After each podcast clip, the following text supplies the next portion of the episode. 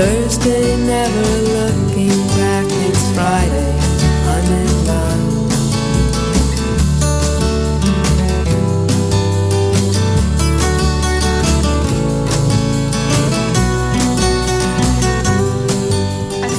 des Sans-Abri vous invitent à le temps d'une soupe, l'événement de rencontre artistique et solidaire avec la rue du 15 au 18 octobre, place Émilie Gamelin du quartier des spectacles. Participez à la nouvelle installation de l'AXA et venez prendre le temps d'une soupe. Soyez des nôtres pour la marche solidaire et la vigile de la Nuit des Sans-Abri. Profitez d'une programmation gratuite avec Philippe Braque, Pascal Picard, Fred Dubé, du soccer de rue, des films, expositions, piano public et plein de personnalités surprises. Du 15 au 18 octobre, on vous invite à prendre le temps d'une soupe avec nous. Plus d'informations sur ICA. Le 9 octobre 2015, en collabo avec Choc et World of Battle, Monkey célèbre ses 10 ans de discographie au Club Soda, accompagné en première partie par Sim et Reptile Rampant, en plus de plusieurs invités surprises et peintures en direct par les membres du K6A. Prix étudiant à 20 25 à la porte, billets disponibles sur clubsoda.ca et au Sino Shop. Visitez la page Facebook de l'événement pour du contenu exclusif, incluant le vidéoclip de la nouvelle chanson J'ai du soul. Monkey avec Sim et Reptile Rampant le 9 octobre au Club Soda, une présentation de Hotman K. Décalé, unique, audacieux et innovant, le Festival du Nouveau Cinéma ouvrira ses portes au public du 7 au 18 octobre avec 364 films et pas moins de 68 pays représentés. Long métrage, court métrage, installations interactives, programmes pour enfants, conférences et rencontres professionnelles, 5 à 7 et soirées de performance ouvertes à tous se succéderont. Pendant le Festival du Nouveau Cinéma, c'est tout le cinéma qui est mis à l'honneur. Celui qui fait battre nos cœurs nous renverse, nous chavire. Ce sont les nouvelles tendances, des films documentaires et fiction, québécoises et internationales, des découvertes et surprises. Ne manquez pas la 44e édition du festival du 7 au 18 octobre 2015. Plus d'infos sur nouveaucinéma.ca. Vous écoutez Choc pour sortir des ondes.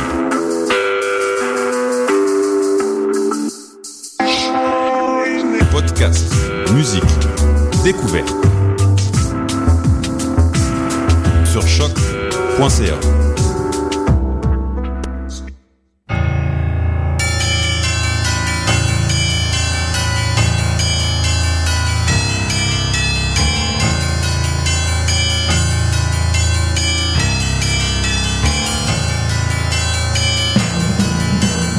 Bonsoir, vous êtes bien sûr Choc, c'est Mission Encre Noire, tome 15, chapitre 199.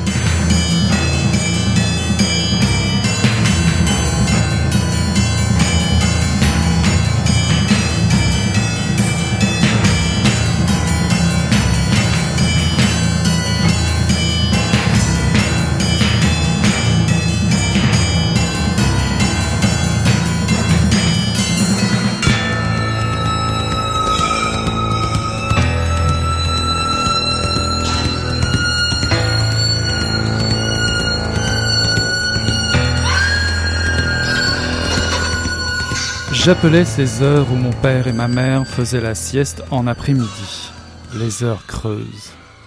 Il n'y avait pas de visiteurs. Mon père dormait dans le salon du petit appartement qui avait l'air d'un dépôt de matériel pour handicapés. Les chaises roulantes et la marchette étaient pliées contre le mur, et le lit d'hôpital occupait tout l'espace. J'aimais ces heures creuses. J'en profitais souvent pour pleurer. Je savais que je ne pleurais pas sur la mort de mon père, je pleurais parce que j'avais l'impression d'être arraché à ma vie et le contact quotidien avec ma mère me ramenait en arrière. Le monde que j'habitais était un monde de mots. Il y avait longtemps que j'avais émigré de ma famille, et c'était exactement comme immigrer dans un autre pays. J'étais devenue une étrangère. J'avais passé des années à parler de la folie de ma mère dans des petites pièces où on prenait soin de tamiser la lumière. Je parlais de cette folie sans jamais la cerner totalement, mais plus j'en parlais, et plus elle sortait de moi. Elle sortait de toutes les façons, par mon corps, par ma jouissance, avec les hommes que j'aimais, par mes livres, par les cours que je donnais à mes étudiants. Mon père, lui, avait choisi le silence contre la folie de ma mère. En écrivant ce livre, assise dans la cuisine du chalet du lac, je, réentends sa voix. Pas un mot à ta mère. Lui et moi, n'étions pas du même camp. Bonsoir à toutes, bonsoir à, tous. Ceci était un extrait de Chemin Saint-Paul de Lise Tremblay, paru en 2015 aux éditions du Boréal. Alors, j'avais hâte de mettre la main, pour être honnête avec vous, sur ce livre. Euh, j'étais impatient de lire cette écrivaine pour qui euh, Pierre Foglia écrivait dans un article paru dans la presse en 2007, je cite, Lise Tremblay donne l'impression de ne rien empêcher. Ces personnages disent tout ce qu'ils ont à dire. Et comme l'écrivait si magnifiquement Céline, l'auteur français, la broderie du temps devient musique. Pas mal, hein mm, mm. Autant cette citation que le succès de ses romans précédents, Alice Tremblay, m'ont engagé vers la lecture de ce cinquième roman. La danse juive a reçu le prix du gouverneur général en 99. Les nouvelles de la Héronnière euh, ont reçu le grand prix du livre de Montréal en 2003. Un livre d'ailleurs controversé qui lui vaudra des tonnes de reproches et quelques ennemis dans son coin de pays puisqu'il dépeint euh, certains villages québécois repliés sur eux-mêmes. Dans ce livre, Lise Tremblay euh, remonte aux sources de sa propre histoire. Euh, chemin Saint-Paul ne s'agit pas d'une ne s'agit pas d'une biographie, mais bien d'un récit, euh, celui du portrait de ses deux parents vieillissants qu'elle décide d'accompagner dans une double cérémonie d'adieu. Alors que la narratrice s'apprête à accompagner son père vers son dernier souffle dans la chambre bleue, et que sa mère se cloître dans sa chambre blanche, dans un silence lourd de reproches, la narratrice avoue avoir peur. Une peur ancienne, une peur qu'elle connaît depuis toujours, celle de sa mère, même si celle-ci est dorénavant une vieillard fragile, celle de ses colères, cette peur subite, celle de sa folie, une folie qui laisse des traces et des milliers de questions, car la folie, cette folie, a une histoire, celle de sa mère. Et cette histoire commence dans un monde sauvage, celui qu'elle feint d'ignorer depuis si longtemps, cette mère incapable de mettre des mots sur toute cette violence qui la submerge. Et puis il y a le père, le père qui va mourir, ce père aimant qui veut ménager les emportements de sa femme pour en préserver sa fille, et qui lui demande de ne pas dire un mot, de ne pas dire un mot de son état. C'est alors que la narratrice arrête de penser, pour mieux accompagner malgré tout ses parents. C'est une période vécue hors du temps, comme immigrée dans un autre pays, comme je le disais dans, dans l'extrait lu tout à l'heure, et pour rencontrer un père et une mère qu'on croyait connaître mais dont on ignorait tout.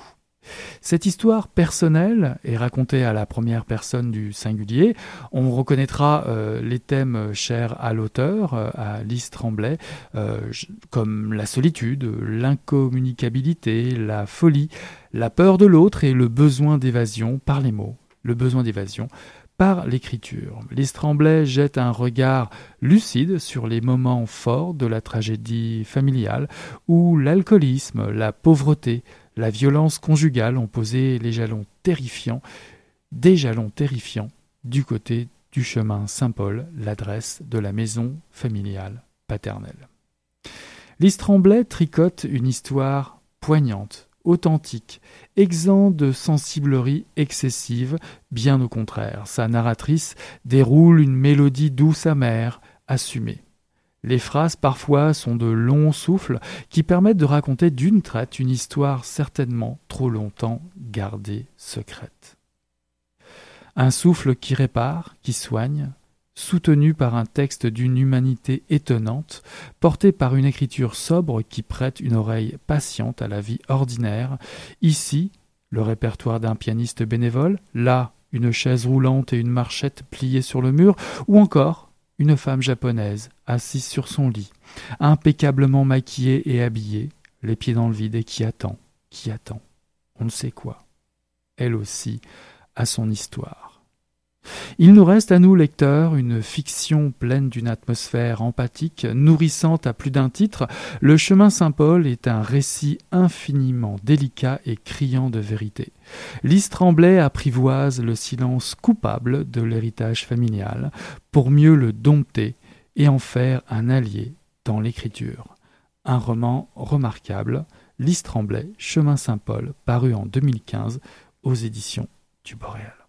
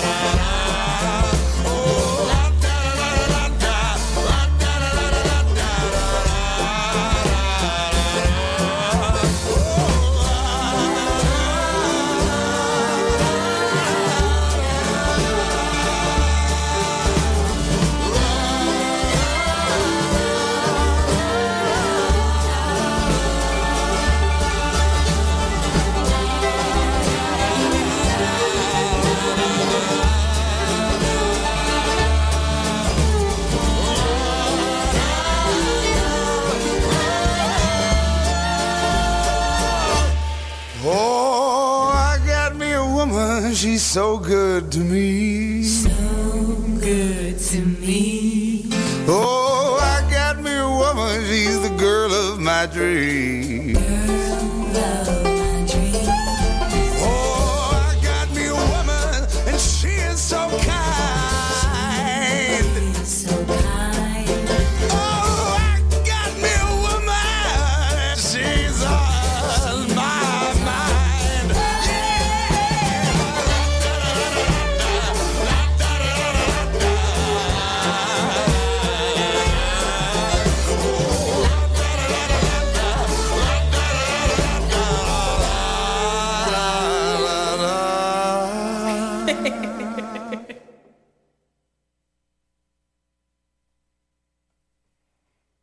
La statue de la liberté, s'il vous plaît. Continuez à zigzaguer ses droits devant vous.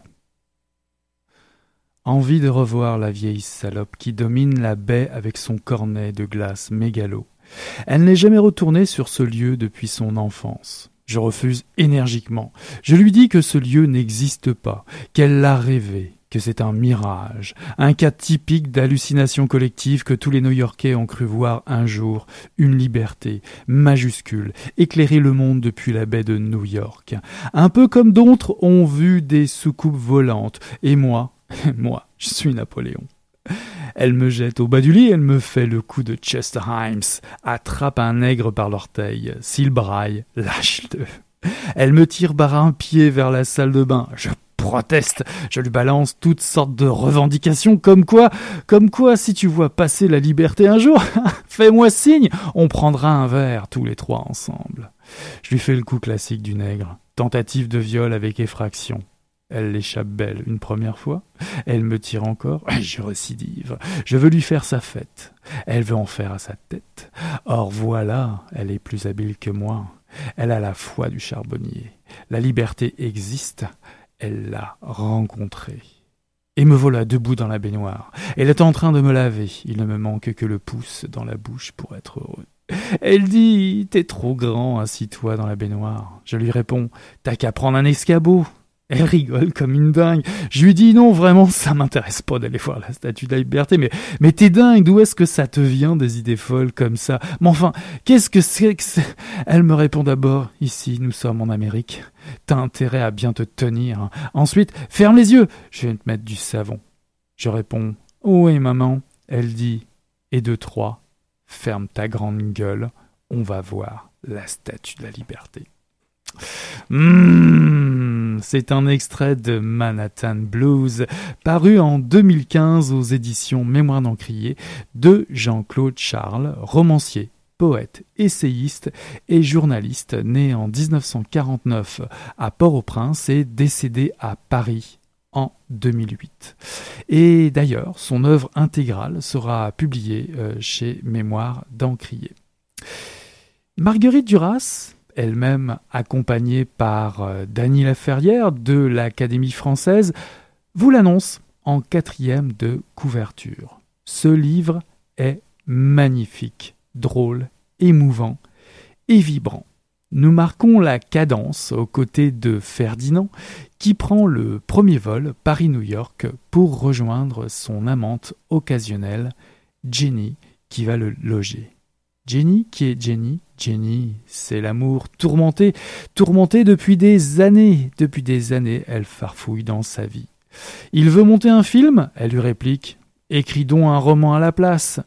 Elle est américaine et blanche, lui vient d'Haïti. Alors qu'ils se penchent, tous les deux, sur leur vie, la ville, New York City, est en perpétuel mouvement. Les bruits se rapprochent, les bruits montent, enflent. L'idée d'un trajet jaillit au hasard. Ce même hasard qui fera se rencontrer Ferdinand et la belle Fran dans un bar de Greenwich Village. Elle vient de se faire larguer ou, bien l'inverse, ou on ne on sait plus très bien. On n'est plus très sûr, ce n'est pas grave. Fran et Ferdinand vont déambuler dans les rues de la ville. Et là, comme dans une bonne tune de Charles Mingus, Something Like a Bird, ou encore une tune de Billie Holiday, le récit balance. Les amants se jaugent, les amants se jasent, se reniflent, se repoussent, chacun cherche son expression individuelle, s'improvise, interagit, se frotte, se frotte, mais pas trop. Car cet amour est aussi effervescent qu'éphémère, il se joue de toutes les conventions. Manhattan Blues, Manhattan Blues, c'est un roman qui surgit au coin d'une rue, qui vous emmène en taxi pour une virée mémorable de Manhattan à Brooklyn, de Central Park à la Statue de la Liberté, et pourrait bien vous perdre sur un quai sale de métro. Cette promenade vous demande de survivre au flot continu des pensées de Ferdinand, aux prises avec l'amour pour Fran, aux prises avec l'amour pour Jenny, dans un amour triangulaire. C'est une mélodie toute personnelle, sinueuse, moqueuse, impitoyable, un solo qui demande répliques et des répliques. Ça n'en manque pas dans ces nombreux dialogues savoureux qui vous font rire, qui vous feront grincer, ou peut-être même, pourquoi pas, allez, pleurer. On est dans le blues, on est dans le jazz. On se prend très vite à raffoler du beat, du, rythme du roman, en vous On se prend rapidement à vouloir veiller tard, à vouloir s'enivrer de vodka avec eux, de rouler vers nulle part, balancé par les notes basses de la ville dans une chambre d'hôtel, se réveiller tard au vibrato soudain d'une sirène de flic et à la page suivante pouvoir se laisser aller à l'envie de la fausse à de la fausse mélancolie pour des mythes américains de pacotille. Vous pourriez avoir envie de gueuler avec Ferdinand haut et fort que votre soif d'espace est trop grande pour rester enfermé. Ouais, ouais, vous pourriez faire ça avec lui. Choisissez votre bande-son. Jean-Claude Charles est un écrivain qui laisse sa trace, un phrasé qui viendra vous chercher très vite, un regard expressif sur des relations amoureuses tumultueuses, et il se pourrait bien que New York y soit pour beaucoup. Si vous aimez les coups de foudre, cet écrivain n'attend plus que vous.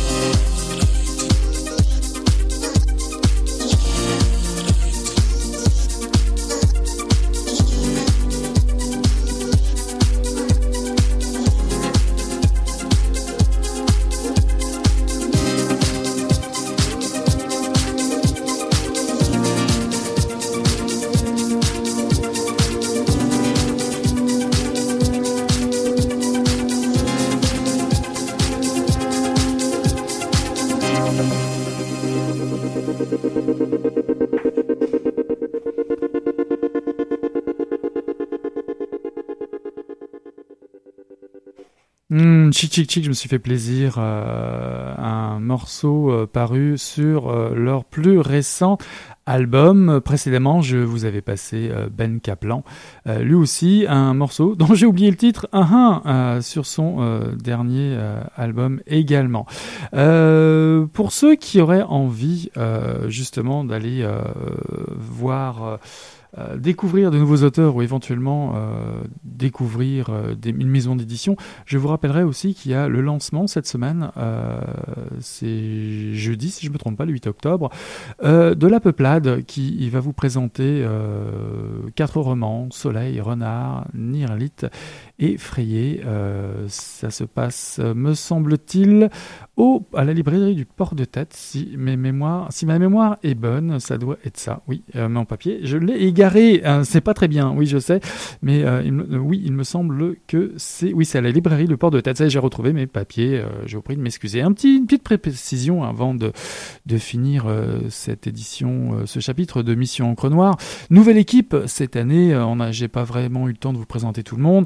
Euh, juste pour euh, pour info, vous retrouvez vos rubriques euh, habituelles, évidemment, comme ça a déjà été le cas pour ce, début de saison. Morgane va toujours nous présenter la carte blanche pour Carnet Noir, le polar, le thriller. On retrouvera pour la littérature, on va dire blanche, Chloé, qui qu'on retrouvait très récemment chez les Méconnus, qui présentera des essais, théâtre, romans, nouvelles, un peu, euh, un peu, un peu comme elle veut, selon son humeur et ses envies, euh, ce qui est très bien.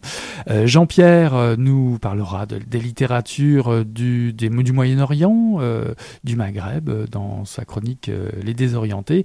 Et une nouvelle venue, Atouma, se joint à nous cette saison pour nous faire découvrir les littératures africaines, haïtiennes et aussi amérindiennes. Sa grande euh, passion. Elle nous en dira plus euh, prochainement euh, en nous présentant ses premières œuvres. En tout cas, pour clôture, pour clôturer pardon cette mission Encre Noire du mardi euh, 6 octobre, le tome 15, chapitre euh, 199, déjà 199. Dites-moi, je ne sais pas si on a une auditrice ou un auditeur qui a suivi euh, tous ces chapitres. En tout cas, on aura peut-être l'occasion euh, de le rencontrer ou de la rencontrer ou d'entendre parler d'elle. Euh, 199 déjà, hein, c'est pas mal. C'est-à-dire que le 200 s'en vient. Hum, hum, le 200 s'en vient. Ce soir, je vous ai présenté euh, Chemin Saint-Paul euh, de Lise Tremblay, euh, paru en 2015 aux éditions du Boréal. Et un gros coup de cœur, euh, celui de Manhattan Blues, pour Manhattan Blues, euh, paru euh, aux éditions euh, Mémoire d'Encrier, Manhattan Blues, euh, qui a été écrit et paru en réédition en 2015. C'est un roman de Jean-Claude Charles. On en reparlera certainement puisque euh, la, totalité de ses œuvres seront republiées euh, aux mêmes éditions. Mémoire d'Encrier, voilà qui conclut la mission Encre Noire, tome 15, chapitre euh, 199. Nous tournons la page et je vous dis à la semaine prochaine. Salut là